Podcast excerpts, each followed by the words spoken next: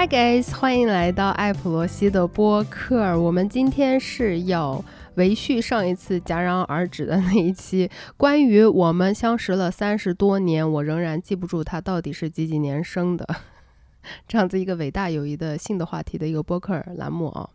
梁老师好，哎，你好。其实我们昨天是想要录这一期的，然后录了大概半个小时以后，他发现他音频没有录上，他真的整个人就是大崩溃。博主不好做，我太难受了。如果说有一点焦虑或者是有一点压力，他的压力来源是这个啊。嗯，我觉得这个就是一个阶段吧，你经历过就好了。我也曾经经历过那种，就是开始要录出去啊，一惊一乍，哦，今天我这个 怎么了？怎么怎么？后来就是自己会冷静下来说，哦，没录上啊，那下次再重新录就好了，就是会进入这种一个平和的老老年心态。没有，我就是觉得就是就是你之前录的那个状况，刚好那天画面很好，灯光很好，然后我们两个的那个 tempo 也很对，就聊的很多梗，然后。告诉我，突然没有录上的时候，哇，那个心态太火，对，很火。我，再来一次，我真的，哎，没有关系，没有关系。我真的觉得你这几年的变化给我的感觉特别的惊喜。我们两个都是那种啊，焦虑到互相感觉大家都可以把对方捅死的那种。但是就这件事情，我觉得我的焦虑快要炸棚，就是炸到不行的时候，你你反而。超级佛，然后你可以安慰我，跟我说这个 事情是没有关系的，我没有啊，我觉得再来一遍就好了，其实没有什么的，你要去想什么。然后我觉得怎么会有人抨击你戾气重，或者觉得嗯嗯，就是 我不知道。然后我觉得你现在整个佛的，就是像梁老师看我微博小号，然后他说。我刚刚才觉得你的情绪变化好大，你现在情绪好稳定，你好温柔。然后我再看了一眼你的微博，我就在想说，为什么大家跟我说的都不一样？为什么大家现在都在说你极端？我自己跟你的感觉是一样的。我觉得我对于，嗯，不是说情绪的掌控嘛，但是我对我自己的情绪的观察，配合药物，主要是药物的 作用。但是就是好好吃药，然后好好做咨询的话，我觉得是有好一些。但是我觉得一个很事实摆在眼前的东西就是说，嗯，我跟我之前的整个人格发生了天翻覆翻天覆地的变化。就我刚开始初期做这种网络上面的人的时候，我觉得那个讨好型的那个人格表现还是极其的强烈的。然后现在我的这种讨好的。这种点，我在越来越努力的去把它筛掉。就是我们上一次录到关于这个性的话题的时候，其实我是有一个很大的议题，嗯，当时没有来得及说，就是关于《泰坦尼克号》这个电影，大概是九八年、九九年上映的，是不是？九七年吧，好像是九七年哈，反正就是九几年的时候，我们还在上小学的时候。然后昨天在录制的过程中，我才得知。我们的那个就是天山脚下农村里面的那个文化活动中心里面的那个电影院，这个就当时呃，现在应该也还是这样吧，就是放电影是那种要你要去拉那种大盘的那个放映的袋子，对。然后这个事情原来是梁老师的父亲 所做的。而且还很骄傲，你描述一下嘛？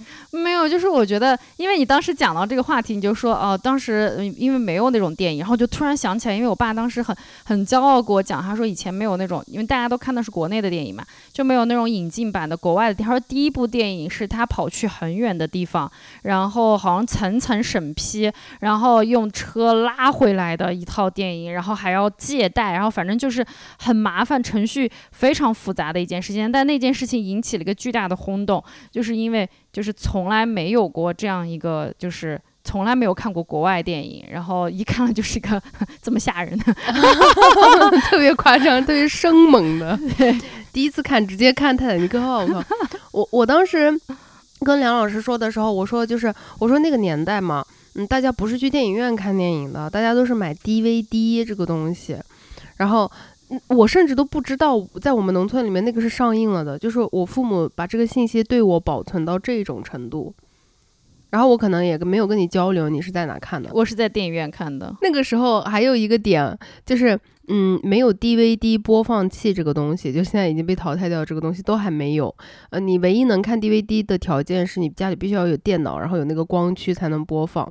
还有一个就是我想要解释一遍的，我回头听我上一期节目的时候呢，我听到我说，你知道吧？那个时候啊，国内啊，反正我们那个地方啊，就是买不到那个马桶坐垫。我就我听完以后我说。呃，会不会有人觉得我是要炫耀什么的？不是啊，就强调这个点，我真的只是想说明，对于我来说，这个东西是一个万万分新奇的，就是我没有任何渠道接触这些东西的情况下。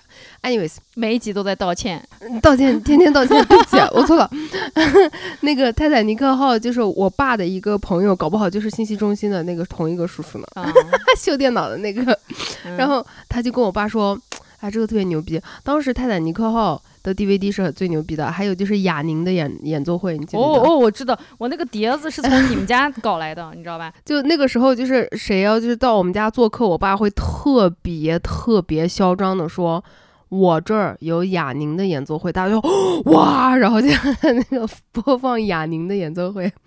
就我们当时那个叔叔就给我们那个 DVD，然后就说这个是现在什么国外最厉害的电影，咋咋咋咋。所以你们就可以想象当时那个画面，就是我跟我爸席地而坐，然后要看电影的时候呢，就忽然之间就产生很多非常狂暴的 sex scene，然后我爸的反应就是 抠我的眼睛，但是声音挡不住啊。对呀，我还可以听到。嗯嗯。我那哼哼唧唧的，我还可以听到，就是那个呃，他当时有一次，就他不是手要趴到，就打到那个啊，对，就是那个车窗上面的嘛。然后我当时我爸抠着我眼球呢，我还在 吓一下，因为那个声音有点大。就我我爸他不知道该怎么应对这种事情，然后他就全程就是这样抠我的眼珠子，我真的觉得他想把我的眼睛都挖下来，他很怕。但是泰坦尼克号我们那个时候看的还是完全没有任何删减版的，它的这种生猛的镜头还蛮多的，挺长的。我真的，一整场看完下来以后，我觉得我眼 眼睛很痛，因为我爸一直是这样子。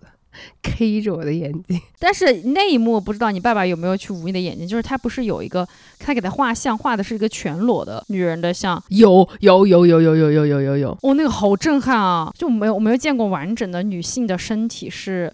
就成熟女性的心身体，对对对对对，对你那个东西也是蛮震撼的。说到这个，我忽然想起来了，就是你记不记得那个时候那个年代，呃，并且这个泰坦尼克号整个的宣传，我的记忆里面就是，呃，凯特温斯莱特非常的肥，对，然后大家都很很惊奇，说这么肥的女明星还能演这种电影，我一直是这一个印象，然后直到前一阵子。我再去看到那个泰坦尼克号的照片还有视频的时候。我觉得好瘦啊，她的身材哦非常的匀称，并且是偏瘦的。她只是胸部有点丰满，但是你看她的胳膊啊什么都是很细的。然后我在想，哇，我们那个时候的这种洗脑真的好严重哦。因为我觉得当时我们每一个人，就是我们那个年纪的人，都是认为凯特温斯莱特的那个身材是国外那种太胖了大胖子的那种意识。那个时候嘛，还没有开国门嘛，所以其实对国外人是没有概念的。然后没也没有美这一说，但再加上我们本身可能也还在营养不良的一个阶段，就是你小的时候能吃啥吃好啥的，对吧？就是对于这一切，你连中国女人该女性该有的身体你都一无所知。比如说我刚才看到的这样的一个裸体，我都觉得呃呃呃，小时候对我来说都是震撼的。你更别说对于一个白白的这样子肉肉的 这样一个身体，你你你该呈现出来一个什么状态？就是一个哇。就不知道该说什么。我我实在是觉得，就是对于这种女性的这种这种这种身材羞辱，我我真的是后来开始觉醒以后，我慢慢的去回想这些问题，包括她去做呃拍那个《朗读者》的时候啊，还有那个 Revolutionary Road 叫叫什么革命之路，也是跟。里奥纳多拍的嘛，呃，那那几个里面，他对于他的这个整体的，我记得媒体上面的评价都是说啊，什么他大个儿啊，他胖啊什么的。但是我再回头去看《革命之路》啊，然后看他的那个《朗读者》的那个，我我真的觉得完全不胖啊，为什么对他的身材羞辱那么严重啊？天老爷啊，就太可怕了！就我反正对我的冲击特别特别的大，我不知道有没有别人是。你有这方面相同的想法。就插一句哈，因为我这两年很少看电视，说起凯特温斯莱特了，就是嗯，我这我很少看电视，但我看了那个《东城梦夜》，然后我也看了，哦，我当时觉得那个故事呃不管吧，不管，但是她整个人的那个形象，那个中年女性的。那种存在哇，实在是太有力量了，就是我起鸡皮疙瘩了，太真实了，你懂吗？就是起鸡皮疙瘩，就是我觉得那种很真实感的那种，给我冲击好大。他甚至连那种南方口音的最小的那一种发音的点都很准确，哎。我听着，我绝对就是这辈子我想不出来他是一个英国人，他的那那美国的那个南方口音，而且我去看了，因为我太喜欢那个电视剧了嘛，我去看了很多影评，然后 behind the scenes 什么的，他就是说他为了能够学当地的这些呃习惯用语啊，然后这种音调。然后口音，他是就是练习了非常长的一段时间的，就是跟着老师。他在那个电视剧里面演的是一个呃警察，女警察。然后他的人生非常复杂，然后各种各样的创伤特别夸张。他这所有东西他拿捏的太好，真的是个优秀的 演员。就就我再多嘴说一句吧，就我觉得我不爱看，我不爱看国内的任何综艺或者是电视剧的原因是我发现。当我自己已经脱离那个十几岁青春期和二十代年轻人的这一个年纪以后，我发现没有任何一个综艺，没有任何一个电视剧是以一个非很年轻、很漂亮的这样子的一个中心中年人去展开一个故事的讲述的。对我，我跟你想的也是一样的，就是我觉得这种呃。真实的、有力量的、有创伤的、有历史的，但是仍然有鲜活生命力的人，我是没有在荧幕上面见到的。不管你说那个浪姐，哎，当然这样子会被批评啊，但是我觉得这个。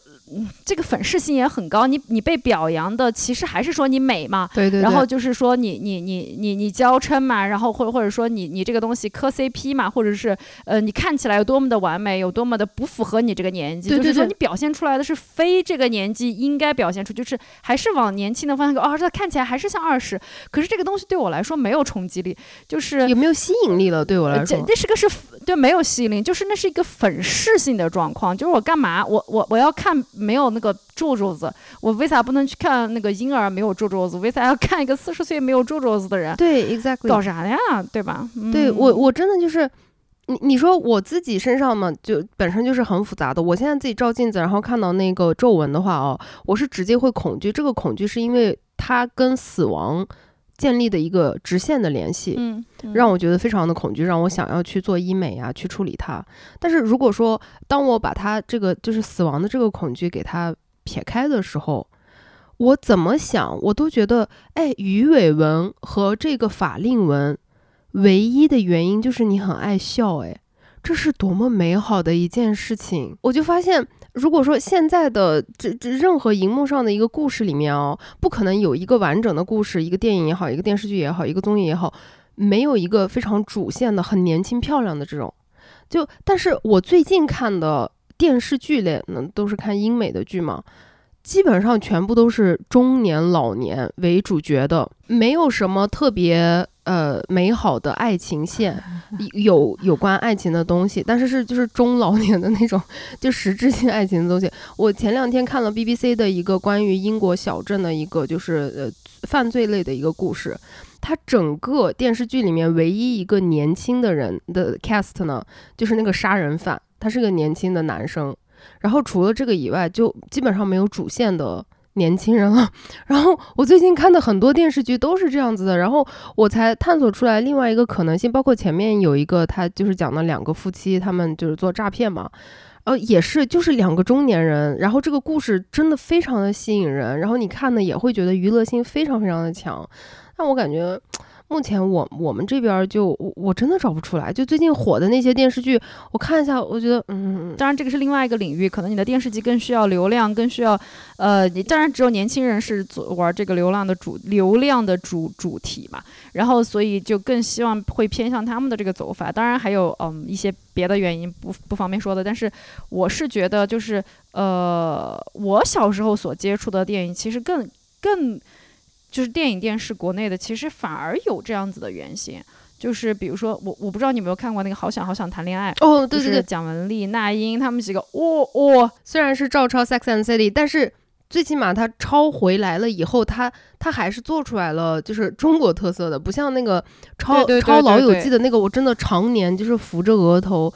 抄《老友记》那个，我我真的不明白为什么会火，真的太可怕了。然后我我提一点哈，就是我记得当时，呃，这个是电视上放的时候没有没有剪辑版的，嗯然后我后来不管再去找任何版本，我都看不到那个方那那个是什么，就是那个他当时我记得那个陶春儿收到了，就是那个特别怎么讲，特别特别特别特别傻白甜的那个女生收到了他们三个送给她的一个礼物。嗯然后我记得非常清楚的是，那个礼物打开是一个情趣用品，嗯嗯然后在在之后你再去感看那些版本里面都没有。可是我小时候记得非常清楚，我看到过。然后当时对我来说就是非常震撼，你知道吗？包括我记得特别清楚的是，呃，在《好想好想谈恋爱》里面，蒋雯丽她演的那个角色是按照 Carrie 去做的嘛。我记得特别清楚的一一段是我小时候看她跟她的那个中国版的那个 Mr. Big，他在街上。嗯，就是那个转角，他们两个差就差一点碰到的时候，哦，我不知道为啥我有这么深刻的记忆。我当时是觉得我的整个心，还有我的整个就是那种色批的脑子是裂开的，就是那种性张力。即使他没有任何的什么，嗯、呃，亲嘴儿啊，或者是干嘛呀，但是当时他们两个的那种，就整个剪辑的方式，我我都会觉得说，心脏砰砰砰砰跳，就感觉自己做错什么事那种。现在我回想起来，那个是真的是那个那个 tension，就是性张力很明确、很明显。对，呃，包括那个男的是，他本身就是有那种。我不知道那个词叫 fuckable 吗？还是怎么讲？他就是你懂吗？他就是有他身上有荷尔蒙荷尔蒙的气息，你知道吗？我不像现在看到的，就就是很多对我来说就是嗯，就是你他有那个张力，他和那个女的就是在街头抱着转圈的那样子的那些场景，就会在你脑子里面，你知道吗？就是我那个那个不需要你去做过多的渲染，对就是是是很有很有情绪和感知的。对，哎呀，说到情趣用品，我的第一个情趣用品非常的有意思，为什么呢？是我当时跟我西安的那个男朋友在一起的时候，我为了媚男买的，因为是我当时的那一任男朋友他让我买的，他让我就是挑的款式什么的，他当然他没有给我付钱啊，我自己买的。然后呢，当时呃使用这个玩具是因为我们当时还是异地恋，还没有奔现。然后是出于一个，表演性质，就这种事情不要做啊！真的啊，人那人嘛不不值得信任。那个时候我之所以这样做，是因为还没有什么摄像机或者录屏这种东西。哦，现在哦，对，现在嗯小心孩子们。呃，这个也是很有趣的一个点，就是我第一次跳蛋情趣用品啊。当然，那个那个是一个，就是那个小紫的故事。如果你们看过小浩的吐槽那个视频，你们都知道，就是在机场，我的那个放到行李箱里面，然后在过安检的时候，因为电池没撤下来，它就启动了。然后它的那个棒状物呢，是有那种嗡嗡嗡嗡嗡嗡嗡嗡的那种功能的。然后那个蛋状物呢，是有频率的呢，嗯嗯，两个加起来以后，就是导致了我我当时的那一任男友，还有给我们检查行李的那个地勤人员，我们三个人同时石化掉。那应该是我这辈子最社死的一次经历。所以我觉得对于我来说，哎，第一次使用情趣玩具真的是非常的诡异，你当时是开心的吗？不开心，我觉得很不舒服，可能那个质量也不太好，因为它是。呃，那作为想要观看表演的人来说，他他并不是很想看那个跳蛋的那一部分，他想看另外的纳入的那个部分，因为那个对于他来说是一个感官的刺激，对我来说那个非常不舒服，但是我觉得那个是应该的，不然的话我怎么让我男朋友开心，他怎么跟我结婚呢？你的呢？你的第一次情趣用品，你还记得是怎么来的吗？你送给我的吧，可能是，真的啊，就是是这样子的。呃，一开始我觉得那些东西我都不想，就是纳入式的我都不想买，因为我觉得那个东西嗯很冒犯，我看到它我就很难受，而且关键是它要做成奇怪的颜色，紫的呀、黑的呀，谁会想要把一个黑的或者是红的这样子的东西？变进去，或者长成那样子一节儿一节儿一节儿，像毛毛虫一样那样子，然后我就很难受，我我见不了这种东西。然后呢，姐姐，毛毛虫不是往后挺用的吗？啊，大概就是吧，反正我小孩儿，啊，真的吗？我不知道。小孩儿，哦，不是，我小孩有一个那种毛毛虫的玩具，跟那个长得很像，然后就很难受。然后，然后话说回来，嗯、就是我一直很介意这些东西，所以我都没有看过这些。但是啊，包括那个肉棒子啊那种，然后呢，我就哇，真的不能看到那种玩意儿。然后我就记得好像是有一个博主在推在公众号里面，好像那个女生就自己试用了很多，然后她就试用了一种就是叫什么 T 开头的一个日本品牌，它做的就很乖，白白的、圆圆的，好像是那种呃很硅胶质地的那种，是你看不出来。啊，是不是那种上上面一个小圆圈，下面一个小圆圈？对对对对对，类似于它好像出了几款，我可能也买过。呃，有有叫什么像有有甚至是反正就长得很可爱，像那种。嗯，小月饼一样 那样子，反正就是肉肉的那种感觉。然后我就那个东西，当时给我的感觉是，哎，我可以接受这个，我觉得这个很可爱。嗯，然后我那个是我自行购买的一个，嗯，然后后来就你就开始送了。那你你就是第一次跟你的这个伴侣提出来，嗯、嗯，把这个小玩具这种跳蛋这一类的东西加入性生活的时候，你是被严厉的拒绝了吗？对，当时的这个伴侣是，就是他只能接受我和他本人两个人，除此以外，连其他东西的声音、画面、呃用品都不能够接受。就是什么意思呢？比如说，我会觉得我们放点音乐，不可以。就是这个是逐步逐步的，我才发现原来他什么都不能接受。如果我们看一点呃画面，就是我想我我不是说我非得要通过那个干什么，而是我觉得好玩儿，因为这件事情只有我和你才能做，对不对？我想尝试一些东西，那我们一起看一个片儿吧，嗯，有这个想法，被拒了，然后那我就来挑战试一下，嗯，用品可以吗？继续被拒，而且是非常严厉的拒绝这个东西，然后我就觉得你做错什么了？这是什么？对我做错什么了？而且我对这个事情还我还发脾气了，你知道吗？因为我觉得我我当时是不知道为什么我会有那么大的火，因为其实看起来不是一个呃多么大的事情，嗯但是我现在明白，就是这是一种权利。对这件事情做快乐的这件事情上，其实也是有政治或者是有权利关系的。嗯就是我觉得他剥夺了我在做这件事情的权利，而他只是希望他能够在这件事情以他的方式获得他的的愉悦，而我是一个物体，对对他不。他不 care 我想要什么东西，嗯甚至是没有商量的。对，而那个当时我不知道，我以为我生气的点是因为我有点无理取闹了。包括后来聊，这这当时聊起来，可能他觉得我在无理取闹，他是觉得你为什么要这样子？没有必要啊。可是我是觉得我就是要做这件事情，是因为我有权利做这件事情，而只有你跟我做这件事的情况下，我要夺回那个权利的感觉。对，就是我不想被你只被你认定是那样子的，嗯即便我不想看那个东西，嗯我也不是说非要干嘛，但我就是要。对，嗯，最简单的一个例子，呃，我不爱出门，我很宅。但是如果你告诉我，我就是不能出门，这个感觉是完全不一样的。我可以选择对，自己不出门，但是如果我被剥夺了这个权利的话，那个感受是完全不同的。刚才我讲到的那个，为了呃讨好当时的那个男朋友，他让我购入的这个玩具，对吧？嗯然后后来我不是搬到他的城市去，我们俩就开始同居。同居之后，我发现，就因为之前他是呃非常表达的非常喜爱。呃，享受我使用这个东西的过程，那么我就自然而然的出于讨好的心情说，哇，那我再给你现场表演一个。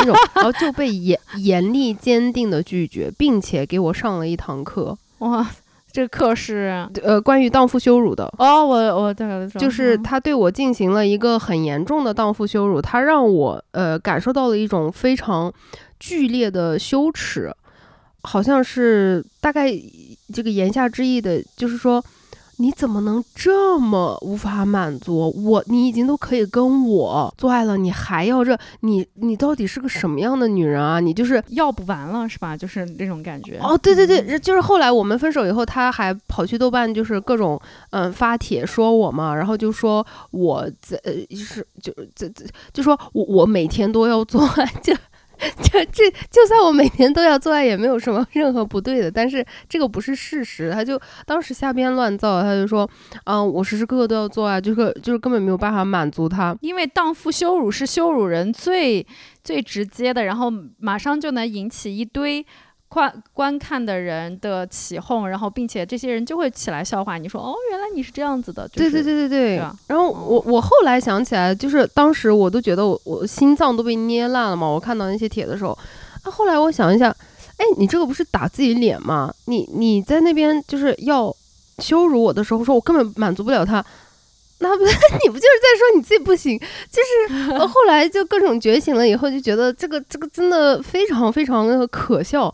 然后呃觉醒了之后的我我我的人生啊，我的这个 dating life，不管是跟男的还是女的睡觉的这个这个 阶段，我从呃我的那个觉醒的分界线来画的话，就是蛋蛋以前和蛋蛋之后。嗯，对，所以蛋蛋是那个分界线，对吧？不好意思啊，老是 Q 这种死去的前男，哦，他没有死啊，对不起，就是 anyways，嗯，就我当时跟蛋蛋在一起了之后呢，我一直对这个东西是一个很谨慎的，然后也怕会冒犯到他的一个态度。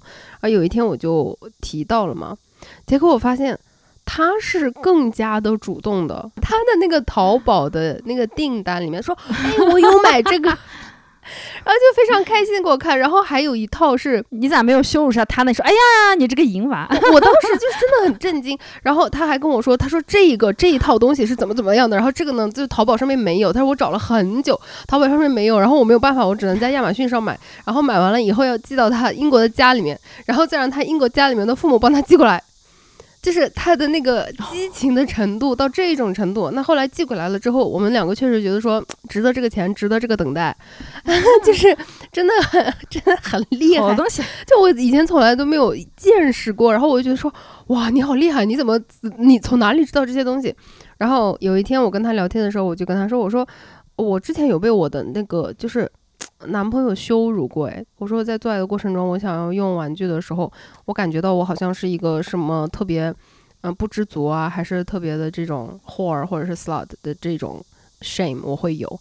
然后他说完全理解不了，他说我这样给你讲，以一个最简单的逻辑，我们两个在做爱做的事情的过程当中，如果你反复的多次的。强烈的获得了满足和愉悦的话，你是不会把这一个感谢之情转嫁到一个工具上面的，因为我是你的伴侣，然后我们在做这件事情，你会把你的这种感谢之情全部都转嫁在我的身上。可是我明明付出的可能还没有那一个玩具，它所就是 达成这一个结果的这个这个这个成分要多。然后他说。所以，如果这样捋下来的话，就是这种各种各样的玩具是我最好的朋友啊，因为他主要是帮我来取悦了你，让你获得了无比的满足。可是你最后回过头来，你还会超爱我，你会觉得跟我做爱很有趣。他说：“那不就是这这这应该是我最好的，就是联盟 ally 这种的吗？”然后我我当时是有一点就是觉得头皮打开，说：“哇哦，原来是这样的吗？”然后我做了一个。脑内实验，我不是说所有的男生都这样哦，Not all men，Not all men，就只是我的 personal experience，因为我是一个荡妇，whatever，fuck you，就是我我睡睡睡觉的种类和人数都还蛮多的，我有经验，对，经验蛮多的，呃，所以我仔细对比了一下呢，在这个。性的过程当中，特别的拒绝外界的，就像你说的，不管是画面的刺激啊，还是言语的刺激啊，呃，你像你那个伴侣，应该也会坚决拒绝 dirty talk 这种东西吧？但还是说他说可以，他说可以，你不能说。对，嗯，总之就是他们一定会拒绝任何就是 第三方的这种刺激的呢。我的啊，我的经历里面，嗯，都是他们性能力很差。所以在此，在听这个播客的梁老师的同事，对，没错，梁老师睡过觉的男的性能力都很差。就我我我自己的经验是这样的，但我觉得是这样啊，就是我觉得，嗯。一部分男性他讨厌所有和他一样可以进入女性身体的物体，他们的被冒犯的点很很低，很有可能今天黄瓜或者是火腿都能够惹到他。问题就是黄瓜火腿会惹到他，可是他在上网的时候，他看到一个女的去超市买黄瓜，他又会忍不住拿这个去做一个荡妇羞辱的玩笑。但他自己了以后就会觉得说，哦，我被羞辱了。然后我就去思考他这个底层的逻辑是什么呢？就是因为我只是一个物件儿。我对他来说就是一个嗯有心跳、有呼吸的飞机杯而已。哎，对，有专属的的这样子一个物物件，嗯，我就是放他放到抽屉里面刻了他自己名字的飞机杯而已。那我不是作为一个人，我不是作为一个伴侣存在的。所以，当我们的这种亲密的行为当中，我我连一个人的这个身份、这种资格都没有的话，嗯，这种破防男就非常的好理解。我突然想起来一个很好笑的，哎，呃，同事无所谓了，你知道就知道。这个 这个狗不知道解释了没有？就是上一次的播客，不知道为什么被他的同事给刷到了，所以他同事现在知道他在录这个。我们现在在办公室都知道我的性生活了，开心了。我想起来某一任他跟我说过一个什么呢？他说我不想我跟你一起看那个 porn 的原因是什么吗？他说我不想让你看见别的人的 penis，然后他觉得对他来说是种冒犯。我心想说我是活在中古世纪吗？我这辈子没有见过黑色的、白色的、黄色的 penis 吗？我都见过，Good for you。哎话说回来，还是你说的那句，就是不行，所以害怕比较嘛，就这么一个事儿。他不把我当做一个人来对待，他不把我当成一个伴侣来对待的话，他们各种各样的，我现在觉得稀奇古怪的这些行为啊、举止啊、做法，我都非常的好理解。无非出于第一个对自己的极度不自信，第二个对伴侣的嗯极其的不尊重。嗯，第第三个就是，无论是从呃其他的这些情节啊，呃，不管是性的上面，还是自己的一些依赖的模式啊，各方面来讲，他都是一个处于一个极度没有安全感的这样子的一个状态。男性也是从小被洗脑，就是你不可以表现出任何一个，嗯，关于你自己脆弱的，或者是一个没有那么嗯，tough 的那样子的一面，对吧？呃，只要你表现出来了这个的话，别人就会说你不正常，你就会得到各种羞辱。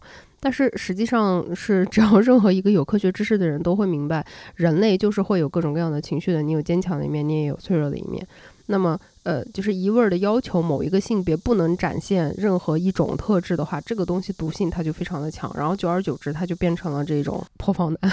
然后我是觉得不妨大家做一个 test，就是说不是说所有的人都必须要接受玩具，但是如果这个人强烈的拒绝玩具，嗯嗯嗯，你可能需要嗯警醒一点。亮一个红灯。就我举一个非常不合适的例子，嗯我不觉得所有人都必须觉得同性恋特别好。对真的就是有些人出于他的认知的局限也好，他自己生活的环境也好。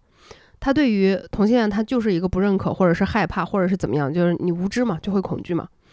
我觉得这个是我可以接受的，我不会赞同，但是我可以接受。什么样的会让我亮起一个红灯呢？就是非常的上头。你们遇有遇到过那种人吗？就是说我跟你说，女的吧还行，男的绝对不行，我特别讨厌这。嗯当然会遇到这种啊，这种时候我就会觉得说，哦 no，哦 no no no no no no no，请你离我十万八千里远。就我感觉几乎每个人的生活里面都会遇到一个这样子的男性，说女同我可以，男的绝对不行，恶心死了，干啥呢？咋咋咋咋？我就心想。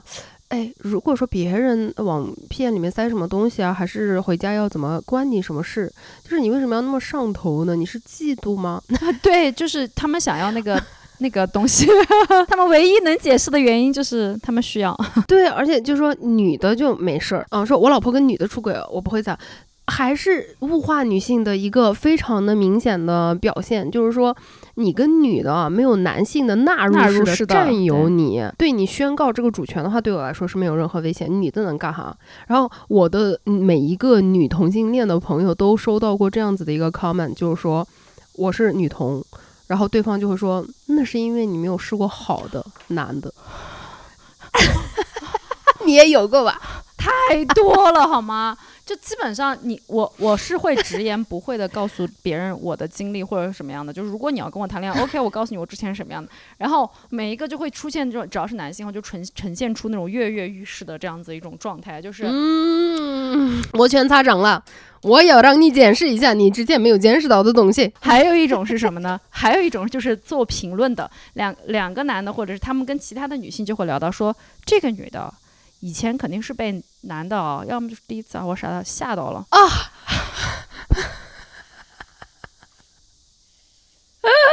太可怕了！谢谢你，着实被吓到了，后退三千米。我们两个最喜欢说的一句话就是说，性取向它不代表脑细胞，因为就是女同里面女爹也非常非常的多，嗯然后女生也 女生也经常会做出这种 comment，就会说。哎，那是因为你没有真的尝试过跟男人非常好的性爱，然后就想说，我嗯嗯，我陷入陷入了深深深深的无止无尽的，就是那种说哎，OK，对对对对对，你说对的对对，我你说对我的对这种的觉得，我听到完点。头鸟。你有没有过经历一个心态上面的变化？就是你怎么对待你的伴侣自慰？我觉得很正常啊，反正你给我讲或者不给我讲都无所谓，因为这个是就该存在的呀。就是呃，我也会这样啊，就说明你也会这样啊，这这都是人啊。嗯，那你是从来都没有过就是内心的波澜的吗？我没有过这个波澜，但是我觉得我的伴侣会被我的反应所冒犯到。你的啥反应会冒犯到他？就比如说他会问我，他问我你你自己有没有？我我会说有啊。我觉得不是所有人都能接受的，你懂我意思吗？就是男的他不一定能接受这事儿 男的没有办法接受你跟他在一起以后你自慰，啊，对，没有办法接受，没有办法接受啊。为什么你是物体？你怎么能有自己的需求而没有我来？你懂吗？我发现你你好像一直就是一个非常平和的。啊，第一次也没什么啊，什么什么什么，我就是那种艳女媚男，然后哇，女本位。就我我一开始的时候，呃，就性生活的频率这件事情是对我的那个价值感认同的几乎百分之八十到九十以上的一个来源。我跟我的伴侣，他他跟我的性生活的频率会直接的决定我对于这段感情的安全感。如果他哈，你看，我们以前真的没有认真的聊过这些事，哎，我们俩完全在两个时空啊！意思是，如果他需他他必须要你那样子每天的配合，或者是频率非常高，你才会觉得你们感情非常好。对我才会觉得我是有价值的，我才会觉得我是有吸引力的，我才会相信他是爱我的。哇，但凡如果说有一天早上睁眼了以后，我没有发现他的某一个部位在我的身体里面某一个部位，我就会觉得说完了，完了，完就天塌了。我这个我这个是后来我做咨询了以后，我才明白说哦，这个我我的创伤的来源是什么。但是我曾经就是这样子的哦，根本不是说你自己本身身体的，或者是心理的，或者是你们俩情感到这个状况等等的，而是就是病态的需要这件事情来 check，就是像打对卡或者是就是这样的一个，嗯，哦，我懂。我觉得你对我的信誉多少是是你爱我的唯一唯一标准，就是你花钱和信誉大概就是这两个，花钱还有时间还有信誉。那时间的话也是包括在信誉里面的嘛，所以我我就会觉得说，呃，假如但凡你要是我说。啊、我我很主动啊，怎么？然后我想要，我一直觉得跟说想要这个东西就很奇怪。现在我觉得想要这个表达很很怪啊，宝宝，我想要。OK，anyways，、就是当我表达出来我这种想要的时候，对方说：“哎呀，我太累了。”我会觉得，哦，天塌了，完了。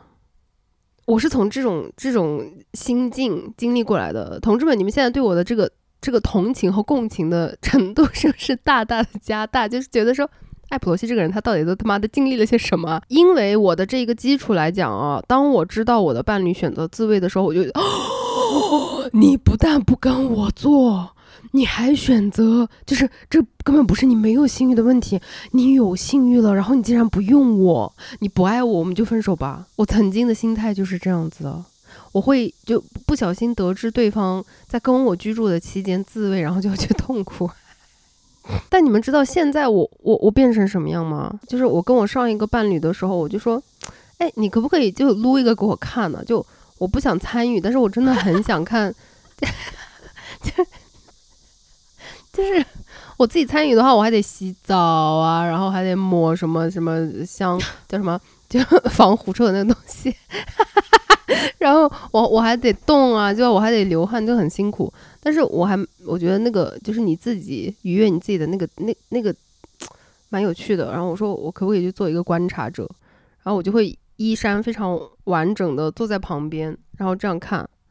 然后我觉得哇，非常刺激，这个东西对我来说是一个非常有趣的。我有听到很多人都有这样子的，就是，但是我觉得这是一个很很很正常的，且有就是有想要愉悦自己的一个目的出发的一个反应，就是做观察者会带来一种愉悦感。但是你说作为一个现在的这种心态的，如果说我要自慰给对方看的话，以前可能是那种表演形式，现在就是说，请你睁大你的眼睛，好好的看我的手在哪，然后 给我学习一下，且不要录屏，是吧？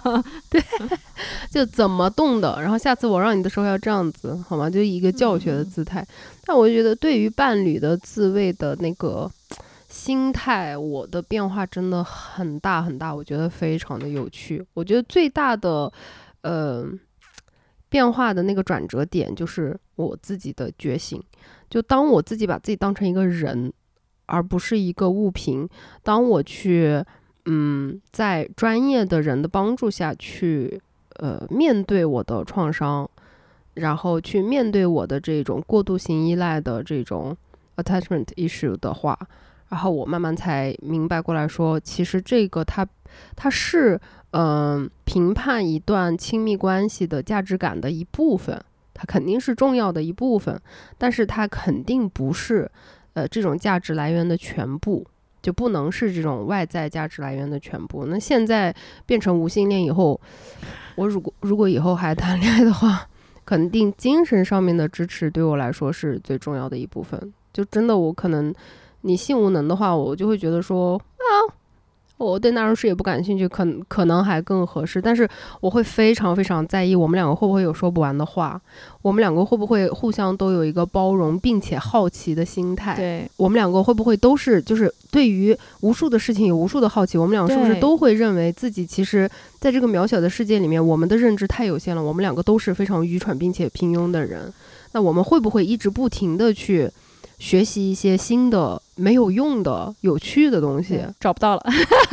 你脸上都已经开始洋溢出来说：“哇，这样子的人真的在吗？我也好想跟他谈恋爱。”的这种，昨昨天我们聊的不就这样子吗？就就昨天我们两个在那个微信上面聊的。我问他，我说你还会有对于亲密关系的这种盼吗？谁不盼呢？我说对啊，就是就是我这种理想化的亲密关系，我甚至觉得它不理想，这就应该是亲密关系该有的样子。但是你对吧？所以现在在想，尤其是遇到过以后，才发现说。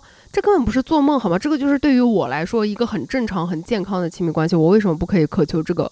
但我们上次播客里面聊到过，你说从小啥都让你争第一，长大找男人了，你爸妈突然开始跟你说猪头三是很好的，就这样再挑了。男人哎，都一样。就这个逻辑不通，对逻辑，这个逻辑真的非常非常的不通。昨天我们两个聊到一个话题，就是我也想提一嘴吧。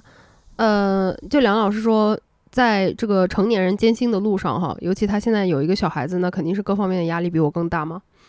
然后他就说，觉得有时候特别累，然后特别难的时候，会期望有一个非常好的伴侣可以照顾到自己，然后把这个呃痛苦去分担啊，怎么样？他说，想到这个的时候，他好像会有一点羞愧，觉得说，好像是不是作为一个独立女性不应该去。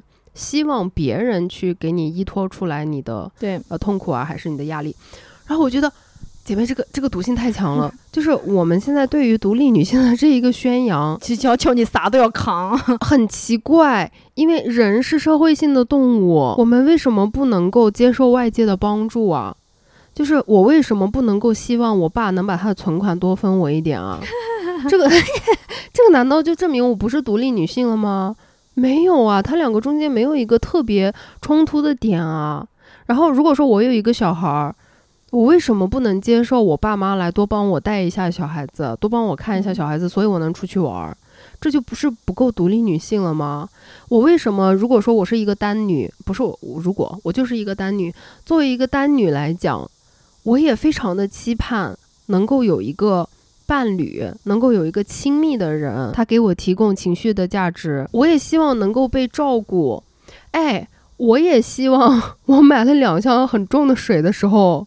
我有一个伴侣，他帮我提水，这个难道证明我不是独立女性？这个跟这个有什么关系啊？每个人都有脆弱的时候，每个人都有想要被照顾的那个心情。对对，不是说独立女性就不要不要矫枉过正嘛？不是说独立女性就是什么都要扛下来，什么东西都要一个人来，又要上班又要带小孩，还他妈做的很好，那个是爽文大女主电视里面的那那那些人可能四十岁就猝死了。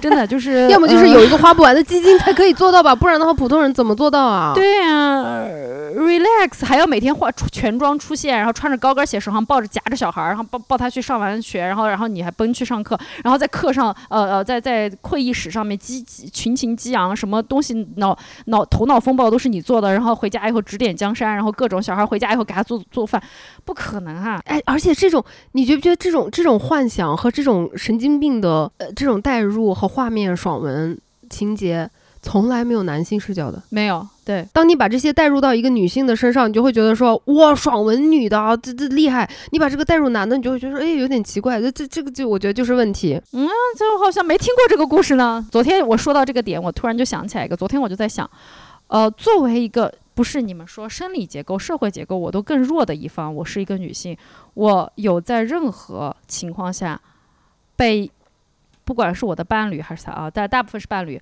我有受到过他们的帮忙吗？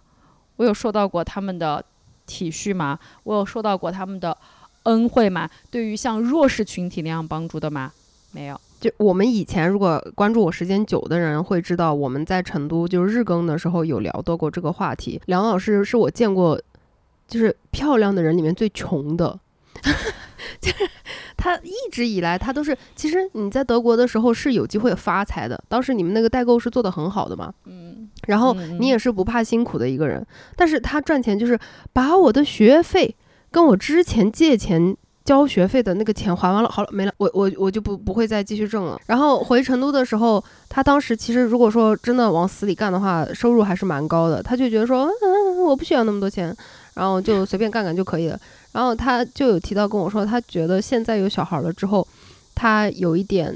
呃，反省自己，就是会生自己的气，觉得说我为什么对钱一直是这么佛系的态度，我为什么更不会更拼？嗯，然后我又开始发言，我说这个不是你的错啊，你为什么你的父母不能给你更多的钱？为什么你的父母不但不给你更多的钱，而且他们还不给你强调，如果你想在这个社会混下去，你必须要有钱，你必须要特别特别的去奋斗钱。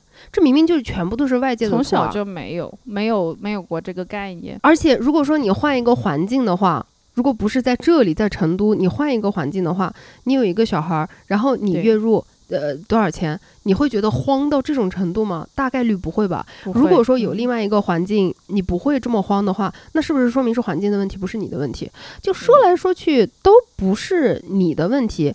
按理来说，如果说作为一个母亲来讲的话，你应该得到非常多的支持。社会的朋友的朋友当然都有，然后或者是家庭的，或者是亲属的，或者是社交的。对我甚至是一个带带小孩出去抬婴儿车下楼梯，不会有男性帮忙帮你抬一下的这样子一个情况。哦，这个我我觉得也很 很很牛逼。太牛逼了！我我是一个怀孕八个月坐地铁，那坐一排子男的，没有一个人站起来给我让座的这样一个情况，我觉得哇，每次我说什么女生练肌肉，女生要练反应，女生要打拳击，就会有人跟我说，女的再怎么练，拼不过呢。体力上你是比不过男的的。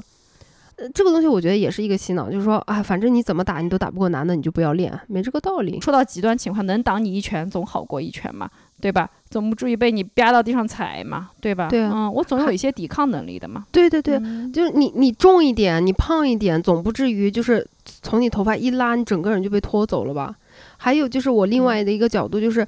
呃，如果百分之八十以上的女性都对于白瘦幼这个审美就是觉得，那呃我自己不感兴趣，那我就我不会这样去去去练的话，如果说你我们周围这个环境里面百分之八十的女生都是比较有肉的，然后比较有肌肉的力量的，你觉得这个一样的事情它会是一个反应？我坚决不相信，我就觉得女生再怎么样你都要练，你练不了肌肉你就练你的心肺，你跑可以跑过人家吧？对不对？你练不了你的心肺，你练你的反应，你躲你可以躲过人家吧？就是这个东西都是可以有发挥的角度的。话说回来，你还有四五个题目，但是我都觉得非常有兴趣。但、呃又得下一期了，我们现在已经录了有两个多小时了。我也觉得太长了，太嗯长了，嗯，还得嗯下一期。下一期的话，我觉得会提到的那个关于片子的类型，这个是很有趣的，很很值得讨论的一个点。嗯，先直接开始预告了。那我们就 stay tuned again，stay tuned。呃，这个关于性的话题，嗯感觉好像讨论真的是非常容易展开的聊。如果你们对于这方面有什么问题的话，你们也可以在评论区告诉我们，然后我们下次再继续录这个主题的方向上面，把你的问题也加进去。那么就谢谢梁老师啊，那我们就下次继续，好的，聊得很开心，我也是啊，拜拜拜希望我们能够陪得到你们，也谢谢你们能够陪着我们。好，我们就下次节目再见再听啦，拜拜，爱你们哟。